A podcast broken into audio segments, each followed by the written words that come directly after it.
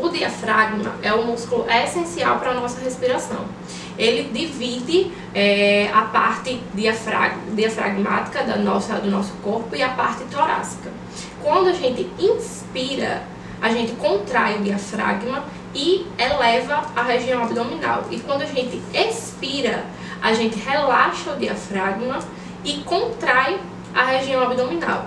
Ele é um músculo essencial da nossa respiração, é um músculo que tem que ser trabalhado também, que muitas pessoas não sabem, mas existe tensão daquela musculatura diafragmática que tem total influência com a respiração.